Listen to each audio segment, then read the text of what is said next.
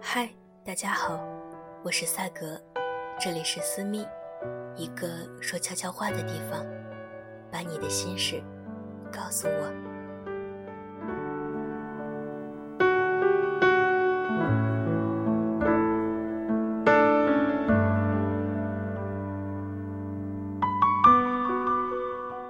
不管经历了多少物是人非，说到底，人终究逃不过“感情动物”这个词。不要等到来不及的时候再去吐露心声，晚了就追不上了，晚了就再也见不到了。永远别吝啬表达你的爱，不然你一定会后悔。世界上从来就没有感同身受这回事儿，老生常谈的破道理我们都懂。可毕竟走过始末，才能知道对错。但很久以后，当你再次回忆时，努力往心中安上当时的情感，你绝对不会再做同样的事情。纵使千万般后悔，也无济于事。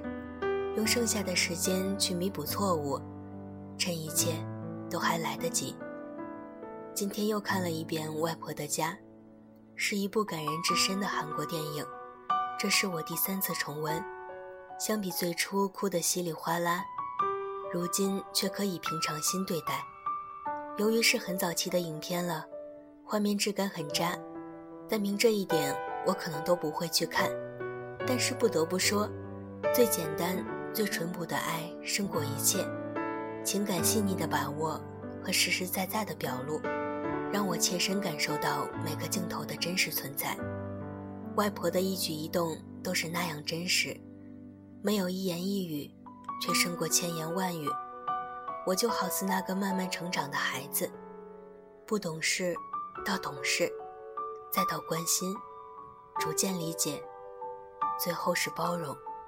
蜕变需要一个过程，就像结尾我一直忘不了的那话：“外婆，你不能用电话讲话，所以你要给我写信。”外婆，如果你病了，就发个空信，我就会知道是你，会尽快赶来，好吗？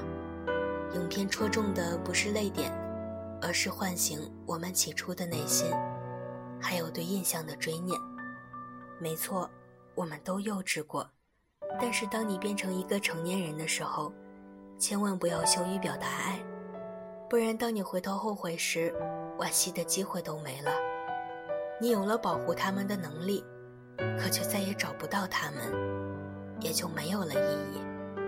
爱是一个很强大的力量，会让你有深入浅出的改变。闺蜜是一个不习惯于早起的人，可是不知从什么时候开始，准时六点起床，按时给爷爷奶奶做饭，变得更体贴他们，会迁就老人的喜好。完全从混世小魔王变成了贤良淑德的女子，我并不惊讶，因为我知道她是个善良的姑娘。不要只记得你小时候牵的那双大手，也不要忘了用你的肩膀借他们依靠。有爱，一定记得说出来。不想做一场永远回忆轮回的梦。比起回在回首往事的悲哀里，我相信这种勇敢积极的情愫。是不是更需要存在？我呢，以前是，以后也是。那你呢？